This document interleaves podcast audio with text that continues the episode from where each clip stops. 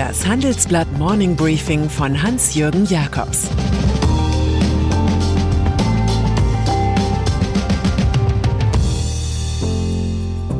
Guten Morgen allerseits. Heute ist Dienstag, der 21. April, und das sind heute unsere Themen. Weltwirtschaft in der Ölfalle, Streit um die Corona-App, das Wunder von Berlin.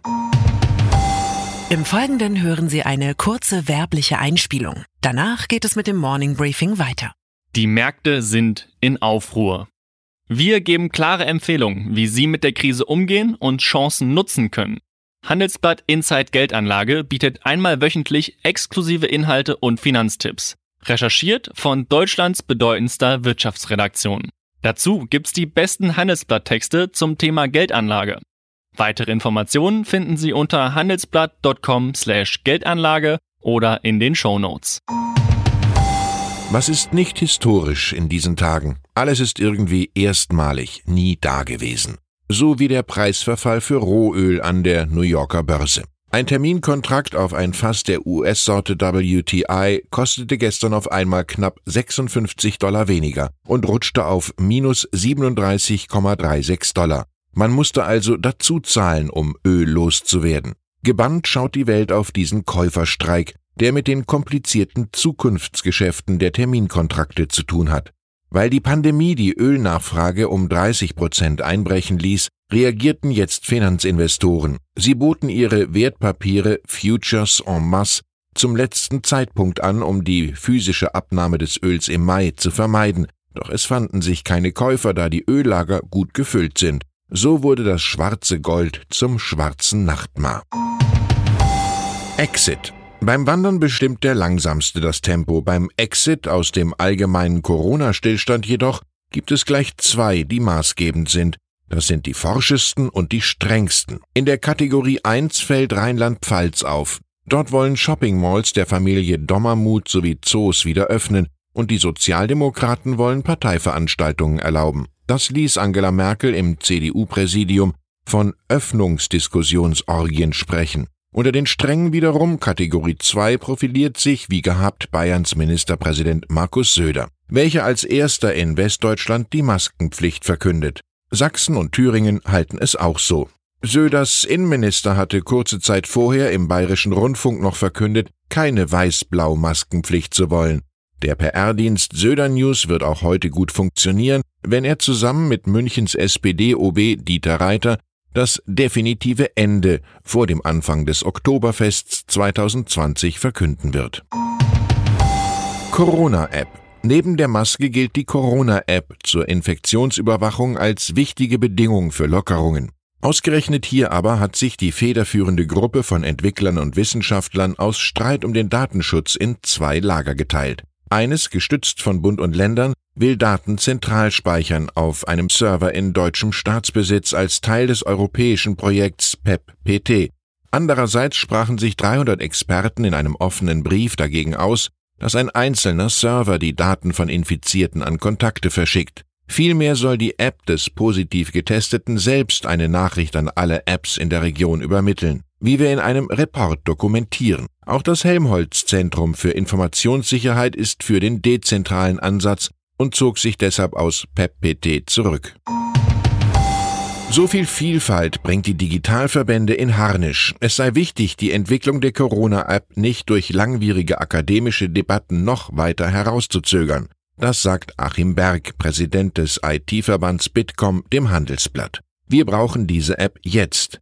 Marco Jung, Geschäftsführer des Bundesverbandes Digitale Wirtschaft, assistiert. Angesichts der Corona-Krise sei es vollkommen unverhältnismäßig, den Erfolg eines der wenigen zur Verfügung stehenden Lösungswege so zu gefährden.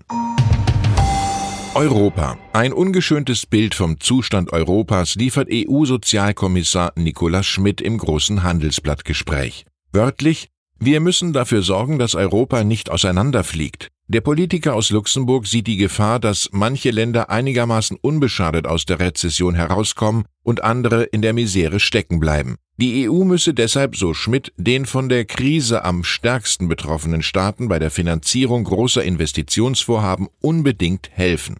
Kanzlerin Angela Merkel kündigt hier tatsächlich aktuell auch Hilfen an, etwa für Italien, Deutschland werde solidarisch sein. Auch geht sie davon aus, dass der EU-Haushalt von 2021 bis 2028 deutlich angehoben werden könnte. Wer nach etwas Positivem sucht, wird ausgerechnet bei einer Institution fündig, die seit 2011 nicht liefert, was sie versprach. Der Berliner Flughafengesellschaft. Nun aber scheint es mit der geplanten BRR-Öffnung am 31. Oktober im sechsten Anlauf tatsächlich etwas zu werden. Das zweite Brandenburger Wunder nach der Tesla-Ansiedlung in Grünheide. Tatsache ist, der TÜV hat alle Sicherheitsanlagen im Terminal des neuen Hauptstadt-Airports abgenommen. Das gilt auch für die ominösen Kabelgewerke, die immer wieder zu Problemen geführt haben. Flughafenchef Engelbert Lüttke-Daldrup fühlt sich wie auf Wolke 7. Die Inbetriebnahme des BER war noch nie so sicher. Wer es nicht fassen kann, singt mit Katja Epstein ihren Evergreen. Wunder gibt es immer wieder. Heute oder morgen können sie geschehen. Wenn sie dir begegnen, musst du sie auch sehen. Es war eines der letzten großen Fußballspiele vor Publikum, die 2 zu 3 Heimniederlage des FC Liverpool gegen Atletico Madrid am 11. März. Heute findet der Gesundheitsdirektor von Liverpool, das Spiel hätte abgesagt werden müssen.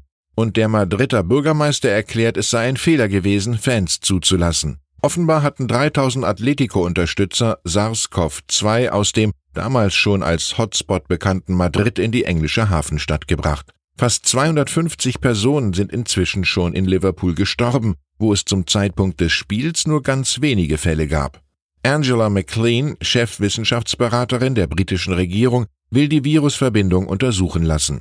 Das berühmte Zitat des Ex-Trainers von Liverpool, Bill Shankly, hat auf einmal einen eigenartigen Klang. Einige Leute halten Fußball für eine Sache von Leben und Tod. Ich mag diese Einstellung nicht. Ich versichere Ihnen, dass es viel ernster ist. Und dann ist da noch der 69-jährige Milliardär Sir Richard Branson. Branson setzt für seine ökonomisch kämpfende Fluggesellschaft Virgin ein ganz besonderes Pfand ein. Es geht um staatliche Hilfsgelder für Virgin Atlantic und Virgin Australia. Um den Betrieb aufrechtzuerhalten und um das Geschäft nicht IAG, British Airways und Qantas zu überlassen, wie Branson warnt. Der Milliardär, der bereits 250 Millionen Dollar in sein Luftverkehrsgeschäft gepumpt hat, stellt in dieser Lage seine schöne Necker Island in der Karibik als Sicherheit zur Verfügung. Mit dem 30 Hektar Eiland wolle er, sagt Branson, so viel Geld wie möglich ergattern, um so viele Jobs wie möglich zu retten. Der Plan könnte fliegen. Ich wünsche Ihnen einen erfolgreichen Lockerungstag. Retten Sie Ihre Ideen. Es grüßt Sie herzlich Ihr Hans-Jürgen Jakobs.